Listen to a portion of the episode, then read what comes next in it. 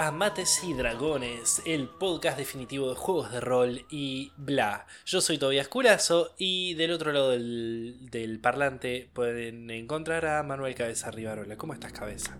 Estoy del otro lado del parlante, no veo qué hay. ¿Qué hay? ¿Qué hay? Bueno, te digo más o menos lo que hay. Es un lugar bastante concurrido. Hay un par de mesas sucias, mucha gente. Hay alguien, un. A ver, es como si fuese un mediano tocando un banjo. Ah. Eh, pero nadie le está dando mucha pelota. Y se acerca ahí una hermosa Tiflin eh, y te pregunta qué querés tomar. Uh, ¿Puedo hacer una tirada de percepción para saber si tiene alguna bolsa de oro encima? Puedes Podrías hacerla, sí. 25. Eh, no, no, te das cuenta que no lleva plata encima. Ah, qué aburrido. No, le digo que no quiero nada. ¿Qué? Y me quedo durmiendo en la taberna. bueno, vamos a hacer un episodio sobre algo que aconteció hace poco. Hablamos de, de cómo crear. Em, de cómo crear ambientes de aventuras. Y dijimos, quizá por ahí, acaso, decidimos empezar a hacer como sobre ambientes de aventuras específicos. Y decidimos ya alargarnos con eso porque nada, no aguantábamos más. Y arrancar quizá con el más emblemático, más el más común de muchos juegos de rol, eh, principalmente de DD, pero de juegos de rol en, en general. Eh, las tabernas. Las Tabernas, baby. El lugar de reunión. Comencemos la campaña en una taberna. Eh, lleno de siempre de mesas. Hay una chimenea por lo general. Hay cantineros. Hay eh, muchos mozos y mozas. Y todo el mundo siempre se, se pide una buena pinta de hidromiel. La taberna. La taberna. Bueno, ¿qué, qué tenés vos para decir sobre las tabernas cuando uno está eh, o pensando o creando una campaña. ¿Qué concepto manejás vos del, gran concepto abstracto de taberna?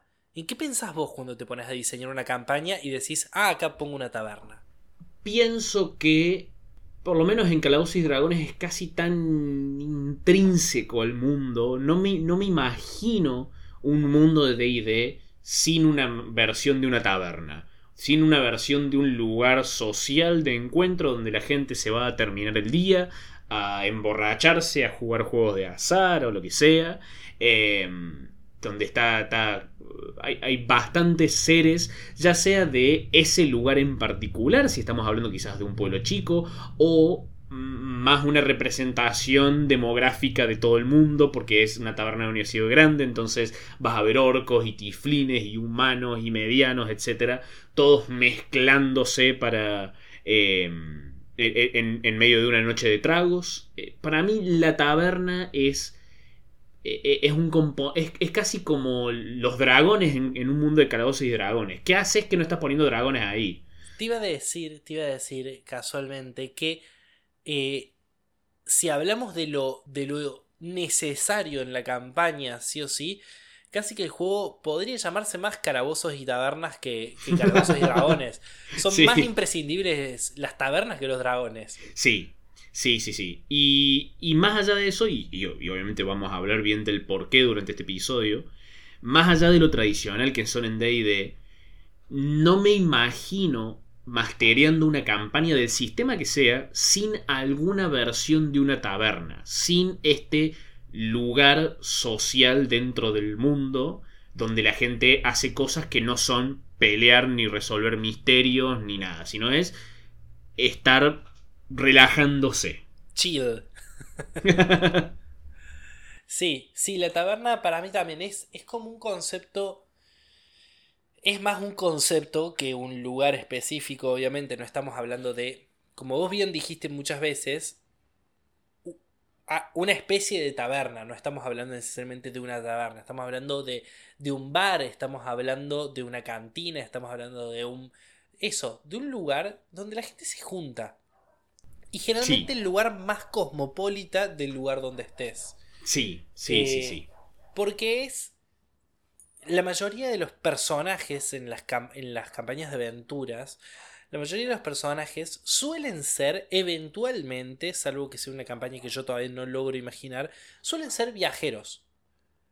Entonces, la taberna es, es un lugar donde hay muchas soluciones para viajeros en términos de aventura, muchas soluciones desde el punto de vista no solamente de dónde comer y dormir, que es casi el único lugar que, que, se viene rápido a la cabeza, sino también de dónde enterarse de qué va ese pueblo, de dónde ver la onda de la gente, de dónde conseguir una potencial aventura. Eh, la taberna es la puerta de entrada a cada uno de los lugares a donde estén, en general, digo. ¿Compartís esta, esta perspectiva? Totalmente, totalmente, totalmente. Y la, extendería y diría que no solamente ofrece toda esta oportunidad para los personajes, sino también para los jugadores. Es una hermosa oportunidad para condensar muchos elementos de tu mundo en un solo lugar y decirles a los jugadores, miren, en esta taberna ven esto, ven esto y ven esto, qué interesante que, que, son estas cosas que les estoy mostrando.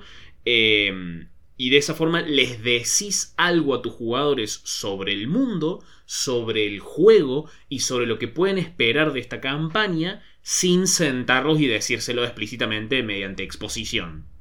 Claro, lo hablábamos en el episodio de Ambientes de Aventura em, y lo volvemos a traer acá porque viene el caso. Vos narrando las situaciones que transcurren en una taberna, sobre todo el primer pantallazo, podés narrar casi toda la región en la que están. Es, un, es un, poder muy grande el que tenés ahí para describir eh, todo. Incluso si vas a ir a lo más básico y a lo más estándar. Estás diciendo, listo, este lugar es lo más básico y lo más estándar. Una taberna donde en la puerta tenés la obligación de dejar tus armas, te dice mucho sobre el lugar en el que estás, el pueblo en el cual no se tolera tanto la violencia capaz. Que el, el bar que hablábamos en el otro episodio de, Star Wars, que nunca me acuerdo el nombre. Mos Eisley. El planeta, eso. La cantina eh, de Mos Eisley. Que donde vos podés estar tomándote un trago, matar a un personaje y seguir terminando tu trago como si no pasara nada. También te habla muchísimo del lugar. Entonces eso, ahí como máster vos tenés la herramienta de pintarles el panorama de tus jugadores en un ambiente mucho más controlado. Exactamente. Eh, por, eso, ese, ese, es el potencial, creo que, le vemos a las, a las tabernas como elemento del mundo, como ambiente de aventura. Eh, y además como una muy buena forma de introducirlos inclusive a la campaña en sí. Eh, una, una, forma muy cliché de comenzar una campaña es, che, comencemos una taberna. Pero creo que es cliché por un motivo, un motivo totalmente válido y es que no solamente les podés mostrar todos estos elementos de tu mundo, sino que además es un ambiente donde no hay presiones inmediatas sobre los jugadores, donde, viste, los primeros, la primera media hora, la primera hora de la campaña, eh, literalmente la primera hora, es ellos interactuando con el mundo en este ambiente cerrado, relativamente pequeño, donde ellos no, dicen, uh, tenemos que hacer esto, esto y esto, sino se pueden tomar un tiempo para básicamente eh, eh, eh, distender, romper el hielo en, términos de roleplay, digamos. Sí, conocer, conocer un poquito lo que los rodea, la gente que los rodea, los modos que se manejan.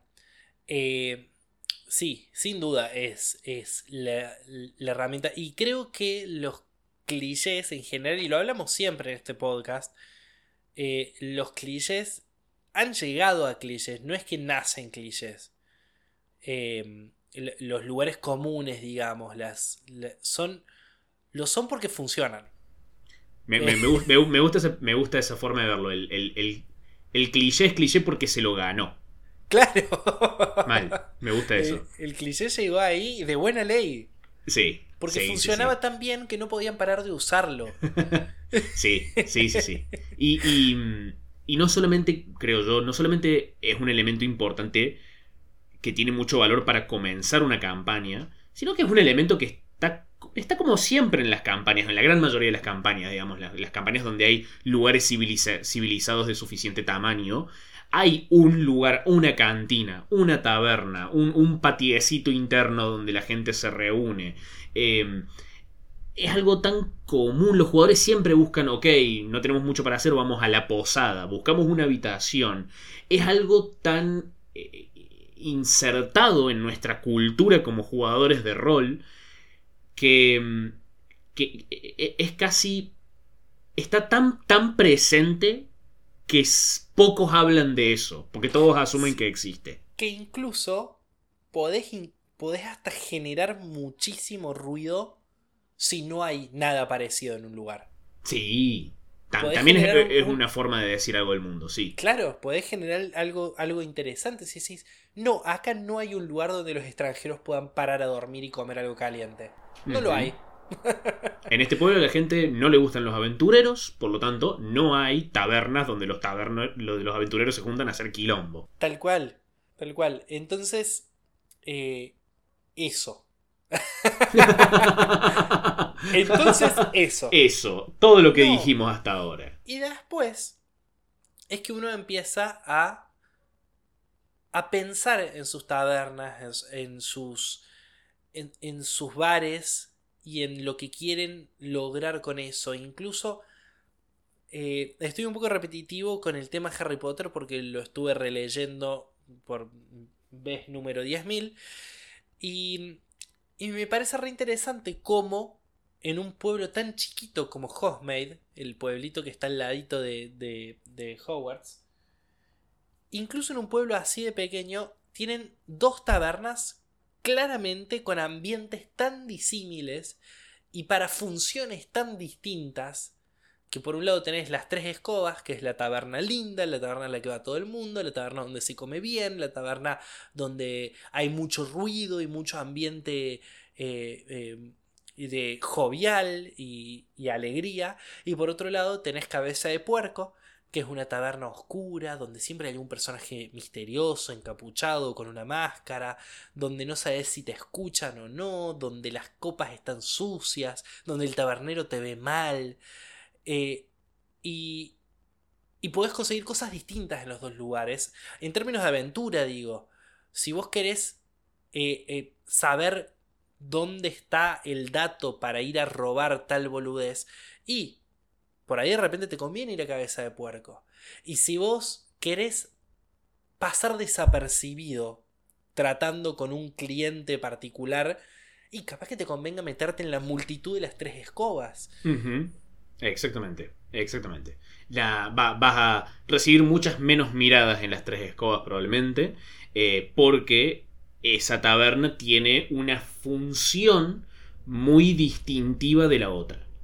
Y creo que es, ahí estás hablando de un, eh, un gran potencial para llenar tu mundo, para, para, para, ponerle tabernas con identidad, que es, ok, ¿para quién es esta taberna?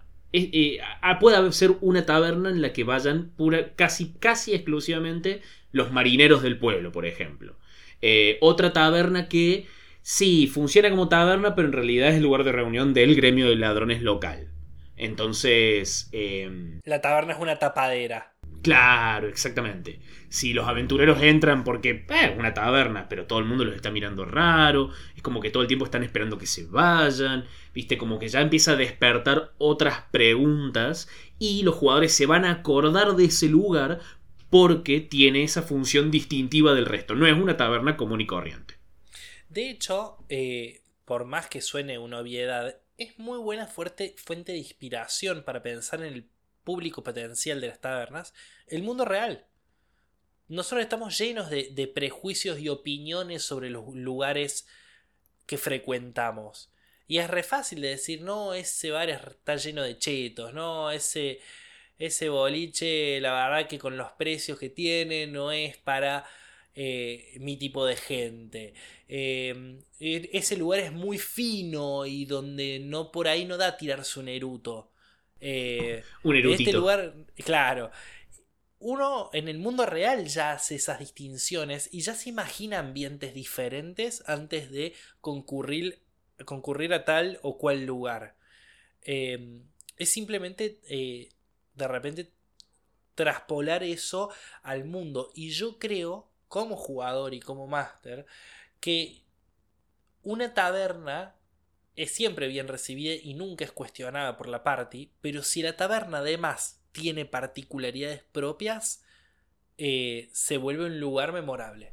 Sí, sí, sí, sí. Creo, creo que eh, me gustaría que, hablemos específicamente de eso, pero antes hacer la aclaración de, mejor dicho, hacer énfasis en lo que vos ya dijiste que está bien si la taberna es simplemente una taberna. Está, es de hecho, inclusive a veces me parece correcto que los jugadores puedan decir, bueno, me voy a una posada y, no hay una situación de rol, no hay que hablar, no hay que presentarles al tabernero, no hay que, no tienen que hacer una charla con ellos, no hay que negociar, es como dicen eso y ya está, tienen ese lugar de descanso eh, estable. Creo que hay, buenas razones para incluirlo. Obviamente, y aparte, eh, yo creo que no hay que perder de vista lo que a mi entender personal es el objetivo uno de los dos objetivos primordiales de la taberna, junto con representar el pequeño mundo, es, es una solución simple y concreta al descanso y la comida.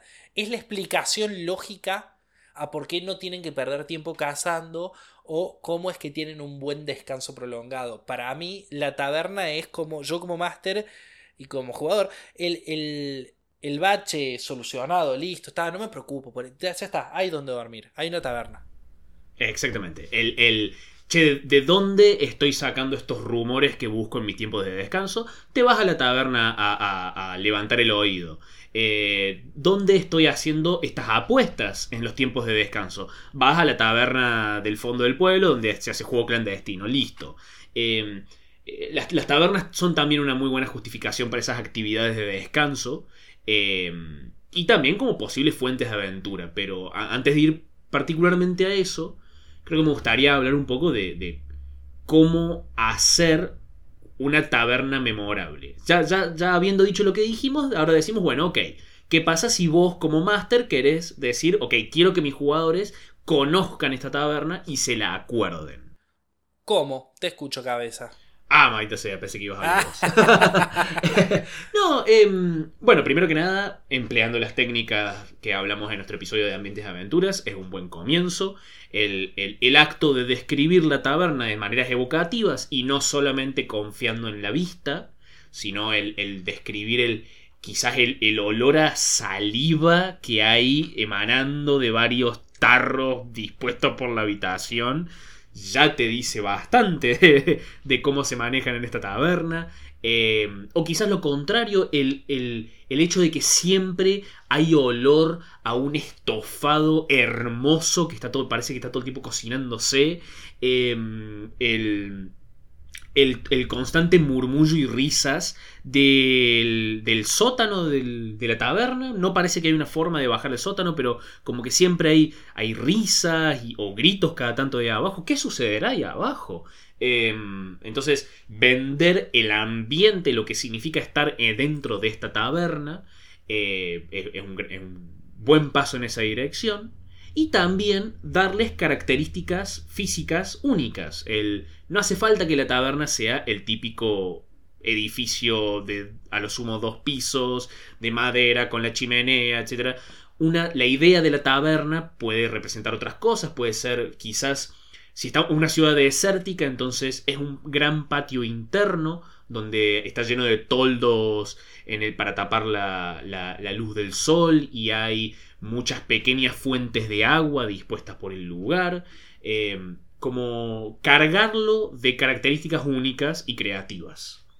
Sí, incluso hay, hay una página de Instagram, ay, no me logro acordar el nombre ahora, pero es una página que, que cada tanto sube una publicación con cinco ideas diferentes para tabernas super flayeras. Mm. Eh, para tabernas, lo voy a ver si, si lo encuentro. Pero mm, incluso eso, para decir, no, no pasa nada con que la taberna esté eh, manejada por una por una mediana y sirvan cerveza y hidromiel y ya. Pero eso, si tienen cosas particulares, y, y cosas particulares puede ser incluso y, y, por ahí va a sonar medio tonto esto, pero la taberna suele ser para, para muchos jugadores con el paso del tiempo, se transforma en el punto de guardado. Eh, y en el momento en el que vos rompes eso, también es disruptivo. El momento en el cual eh, al principio de, de, de, la comunidad del anillo están parando en esa taberna y caen los Nazgûl a matarlos, es como, uh, pará, no estábamos seguros en la taberna, ¿cómo puede ser? ¿Cómo puede ser esto? Yo, yo puse dormir ocho horas, ¿por qué no estoy durmiendo ocho horas? Eh, pero sí, por ahí es, muy fácil que uno, que, uno, que uno transforme en videojuegos ciertas cuestiones cuando las, las va mm, eh, repitiendo regularmente. Y uno empieza a dar por sentado que la taberna es segura. Y, lo, que, y lo que además voy a agregar a eso, en, favor de, de, romper esa monotonía con momentos de aventura reales como el de los Nazgûl, es que como los jugadores ya tienen una muy buena idea de lo que es una taberna, por más que vos no se la hayas descrito a esa taberna en particular en detalle, cuando sucede el momento de la aventura, los jugadores ya como que ya van a estar mucho más presentes en el lugar y van a tener una mejor idea de las cosas que pueden o no hacer, ¿viste? Como que de repente los jugadores son mucho más eh, propensos a preguntar cosas como, au, en la habitación hay una ventana, bueno, cierro la puerta de la habitación, uh, bajo y intento hablar con el tabernero, uh, no, hago esto, esto y esto, como mucho más activos porque están mucho más cómodos jugando dentro de la taberna que en un ambiente más desconocido. Claro, claro, y también está lo otro que, que bueno, que, que, he tenido la fortuna de vivirlo gracias a vos, que es eh, cuando la taberna es el lugar donde transcurre la aventura. Qué, qué lindo eso. sí, sí, sí, sí. El, eso también se puede transformar en eh, una aventura muy copada. El realmente llevar ese lugar al frente y decir la aventura transcurre acá y no podría transcurrir en otro lado. ¿Y qué, qué, qué recomendaciones tenés para ese tipo de cosas? Eh, supongo que las mismas recomendaciones que para cualquier ambiente donde ocurra la aventura es, bueno, tener una, una buena idea de la distribución del lugar. No hace falta que tengas un plano describiendo eh, por metros exactamente lo que hay adentro, pero sí una idea de, ok, está la zona común, que es la, zona donde está casi todo el mundo, donde se come, se, bebe, este, hay una barra, por ejemplo, eh, pero también hay un segundo piso donde hay habitaciones no hace falta saber exactamente cuántas habitaciones hay, pero sí tener eso en claro. Quizás un sótano que funcione también como depósito. Entonces, pensar en las zonas generales de la taberna y dotarlas de cierta identidad. Eh, las cuando suben al, segundo piso está todo mucho más callado, muchas puertas cerradas, eh, pero cuando están en la zona común obviamente hay mucho más ruido, la gente está hablando, charlando, gritando, tocando música, el sótano es húmedo, mucho más oscuro, ahí sí hay silencio casi total. Em, entonces, eh, pensar esas, esos elementos que son comunes a cuando uno va a crear cualquier ambiente de aventura también. Sí, y también eh, está la posibilidad de eso, de ver la, taberna como el lugar donde los personajes pueden sacar usufructo de sus habilidades eh, más allá de la batalla y de, y de la investigación. Estoy, estoy hablando del lugar donde eh, el artista puede exponer su arte y quizá ganarse la comida gratis. Eh, o donde el, el cervecero del grupo puede ir a ofrecer su cerveza para ver si consigue unas piezas de oro. Donde eso, buscar la forma de que este lugar común sea un lugar con el cual los, los jugadores puedan vincularse desde distintos puntos, no solamente desde el punto de consumidor, sino de repente eso, capaz que puedo ser proveedor de este lugar. Capaz que este lugar esté en venta. Oh. Oh. Quiero una taberna, obvio. Permiso. Sí, justamente los, chicos de Patreon, de la campaña de Patreon, se están construyéndose ya, ya la taberna del pueblo, del pueblo, de la ciudad. Así que, así que también estamos, estamos en esa justo. Y, pero también iba a decir que eh, eh, justo continuando con ese punto de, ok, la taberna también es una posible fuente de interacciones con, otras, con otros seres y otras formas de vincularse con el espacio, también una forma de vender la identidad del lugar es pensando cómo se, cómo se relaciona normalmente la gente dentro de este lugar. Eh, y puede ser un típico lugar de reunión común donde va a haber gente de todo tipo, algunos tomando en la suya, o, hay otros pequeños grupitos. O podés llevar algo más eh, único, por ejemplo la cantina de Mos por ejemplo quizás los jugadores llegan primero, eh, antes de, explorar el pueblo, se meten directamente a la taberna y ven que está todo el mundo muy callado, muy serio, hay casi un ambiente de miedo y hay varios guardias del pueblo eh, casi como vigilando a los ciudadanos. Entonces, es como a través de este microcosmo de la taberna ya les estás contando a los jugadores cómo es el ambiente del resto del pueblo. Claro.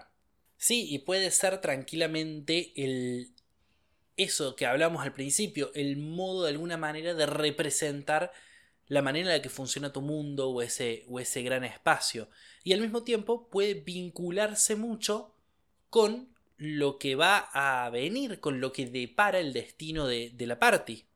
Sí, el, el, usar la taberna como medio para presentar los posibles caminos futuros de la party, los ganchos de aventura, eh, es una herramienta, me parece, muy valiosa, muy fácil de usar y, y, que hay muy buenos motivos para, para, usar la taberna como para presentar esas posibles aventuras. Em, Primero, porque, Sí me parece que hay algo que, no nombramos y que tiene que ver con este punto en particular, que es que hasta bastante avanzada la campaña, las tabernas en general van a ser la base de operaciones de la party. Sí, sí, sí, sí. No me había dado cuenta de ese concepto, pero es como que eso, las tabernas son donde la party va a estar y va a organizarse y va a eh, eh, ver qué hace. me, gusta mucho eso, no, no lo había concientizado, pero, pero sí, el, esa, la taberna como una primera base de operaciones me, parece súper interesante porque después puede estar el contraste de ya no estamos más en una taberna cualquiera trabajando, trabajando y hablando de nuestras cosas, estamos en propio, nuestro propio precinto. Y sí, me parece que también es tiene mucho potencial el presentarla de esa manera para después tener ese contraste. Sí, para sentir realmente el despegue, el crecer. Cuando de repente ya no necesitas ir en colectivo porque te compraste tu auto. Exactamente. Ya, ya eh, has, pasado a otra cosa, por suerte. Eh, y, creo que esa progresión eh, está muy bueno tenerla en cuenta porque siempre está bueno reforzar la progresión de los jugadores con cosas que no sean solamente ítems mágicos y, nuevos niveles. Claro. Y creo que, creo que hemos hablado, hemos hecho un episodio sobre bases. Eh, bien, entonces sigamos con, esto. Eh, ¿Estabas hablando de los ganchos de aventura? Yes. Em, lo, al, ser este, este lugar intrínsecamente social, es un lugar que se presta a la típica situación de la persona que ve a los aventureros en la taberna y, dice, hey, por favor ayúdenme con X problema. Pero también uno puede ser un poco más consciente de eso y, y, decir, ok, capaz es común que la gente consiga aventureros en tabernas y, y la entonces la taberna se convierte casi en un espacio de donde van los, los aventureros a venderse eh, a, exponerse al mundo para ser contratados. Entonces, generar esa idea también eh, dice bastante de un mundo. Em, o quizás todo lo contrario, quizás la gente ya está harta de ver a los aventureros en las tabernas. Por favor, váyanse de acá, yo solamente quiero tomar una cerveza. Ustedes no son más que problemas, por favor. Em, entonces, el, el acto de personas que van a buscar aventureros en tabernas eh, me, parece que puede denotar una idea cultural de tu mundo. Sí, porque aparte, si uno lo piensa, si, si estamos hablando de... Voy a organizar esa idea. Eh, al ser la taberna un lugar tan repleto de gente, no es ilógico que un personaje desesperado irrumpa en la taberna pidiendo ayuda porque, porque no puede solucionar algo y las leyes, la- las fuerzas de la ley no, no responden como quisiera. Exacto. Eh, Eh, se escucha una, alguna tragedia cercana. Entonces no solamente está, está el, el grito de alguien, por ejemplo, sino también los jugadores pueden ver cómo reacciona el resto de la gente frente a eso. Eh, entonces se puede, se puede dar mucha información muy rápido a través de una taberna. En definitiva, eh, tabernas, tabernas, tabernas. Tabernas, tabernas, tabernas. Eh, creo, creo, creo que eso es todo lo, lo que tiene para decir este episodio al respecto. Tabernas. Tabernas. Eh, y después, cuando hablamos de volverla única, eh, te puedes volver loco. Te puedes Sí. volver remil loco. Podés, podés, loco, loca, loco. Podés hacer lo que se te salga de donde te tienen que salir las cosas. Y decir, es una taberna que tiene la particularidad de, de que, no sé, es un barco. Es una taberna barco. Uh, me Y gusta. para eh, una vez eh, va, va por toda la costa del continente. Entonces, Oh, capaz que es la única vez que está acá en, en- en el año. Me gusta o- mucho eso. Es linda, ¿viste? Sí, Muchas sí, sí. O- Y la, un- y la gente dice, uh, en esta época del año dicen que viene la taberna para esta taberna para acá. sí, o, o un viajante que viene de otro lado y que dice, eh, mira, viene la taberna. O un grupo de gente que está haciendo el viaje de la taberna. Oh, me encanta. Qué lindo. Me encanta, me encanta, sí. Eh, y así podés como, como buscar mil cosas. De repente hay una taberna en la que, no sé, el tiempo transcurre diferente. Y es un hecho, qué sé yo. O una taberna donde, donde no hay sonido. Porque es un lugar para ir a descansar los oídos. En una ciudad muy tumultuosa hay una, hay una taberna que tiene un hechizo insonorizador. Oh, me encanta, me encanta eso. También, si- sin ir demasiado lejos de D&D, la, la taberna del portal bostezante, el Yawning Portal, es una taberna que en, en el centro, o una parte de la taberna, tiene un pozo que desciende a un mega calabozo. Y es común que la gente entre a la taberna para meterse ese pozo y ver qué onda, qué saca de ahí. Ah, mira, me gusta. Hay, hay como un super dungeon en la taberna. Exactamente. Me encanta, me encanta porque es completamente ridículo y me parece hermoso. Es, zarpado y, y- y toda la actividad económica de la taberna se basa en, en atender aventureros. Claro. Sí, sí, la cantidad que entran y no salen. Eso. La- La... cantidad de gente que va a... Che, chicos, miren, discúlpenme, soy un escudero. eh, noto que ustedes parece que están por entrar ahí. Capaz querían contratar mis servicios. Yo, yo, yo ya he entrado un par de veces. eh, entonces, todo, toda, todo una, una cultura laboral eh, creada alrededor de esta, de esta taberna y su, y su calabozo. Sí, sí, me encanta. Y, y así podés como... De, no solamente cuestiones raras de la taberna, físicas o edilicias, sino también costumbres raras de la taberna. Sí. Onda, la taberna en la que vos no sabes, pero, pero todos los días a la misma hora, de repente todos empiezan a cantar una, una melodía de guerra que remite a, a los que murieron en la antigua guerra en ese pueblo. O, o una taberna atendida por un fantasma, que nada, que no se dio cuenta que se había muerto y decidió seguir atendiendo la taberna. Eh, Me encanta. Sí. Y la taberna se llama Bruce Willis.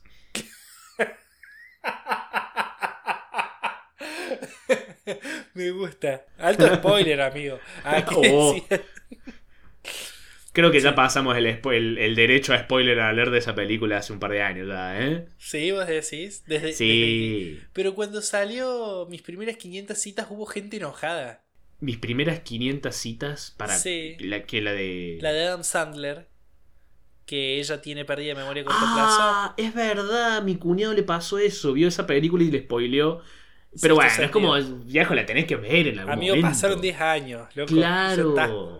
Además sabes que es una película que tuvo un impacto y es, es, es probable que otras películas la referencien. Ya Claro. está, mirala. Sí. Aparte no te puedes perder el buen Shyamalan. Que lo, recor- lo- lo recordamos con cariño. Lo extrañamos, díganle que lo extrañamos. Bueno, nos fuimos por las ramas, pero es lo que pasa cuando uno está distendido en una taberna. Claro, uno se relaja y aprovecha y hace y tiene estas interacciones que normalmente no tendría. Y hasta acá, eh, tomándonos una, una voluminosa pinta de hidromiel, nos despedimos nosotros, Tobías Culazo, Manuel Cabeza Rivarola, eh, los anfitriones de este podcast que se llama Mates y Dragones y que se encuentra así en Instagram, en, cuyo, en cuya descripción, en cuya bio hay un linktree que los lleva a nuestro canal de YouTube, a nuestro, a nuestro canal de Spotify, donde puede ser que estén escuchando esto, y donde si están escuchando esto, compartan, suscriban y hagan todas esas cosas. Ya no es la primera vez que escuchan esto, no es la primera vez que lo digo. O sea, si lo estoy diciendo de nuevo, es, es como, dale, amigo, date cuenta. Me voy a decir que ninguno de ustedes dice, che, che, capaz que lo vengo escuchando hace 87 capítulos que lo dice. Voy a ver si esta vez lo comparto.